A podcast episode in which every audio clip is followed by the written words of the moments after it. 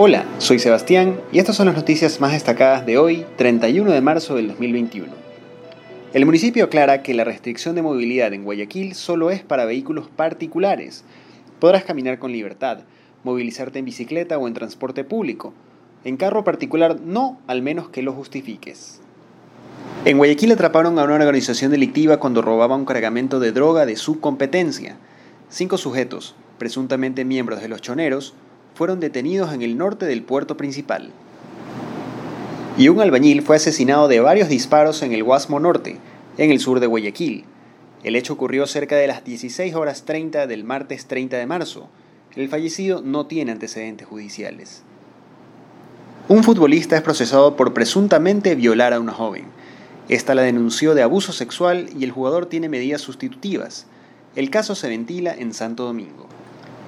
El desarrollo de estas y otras noticias más en extra.es. Hasta la próxima.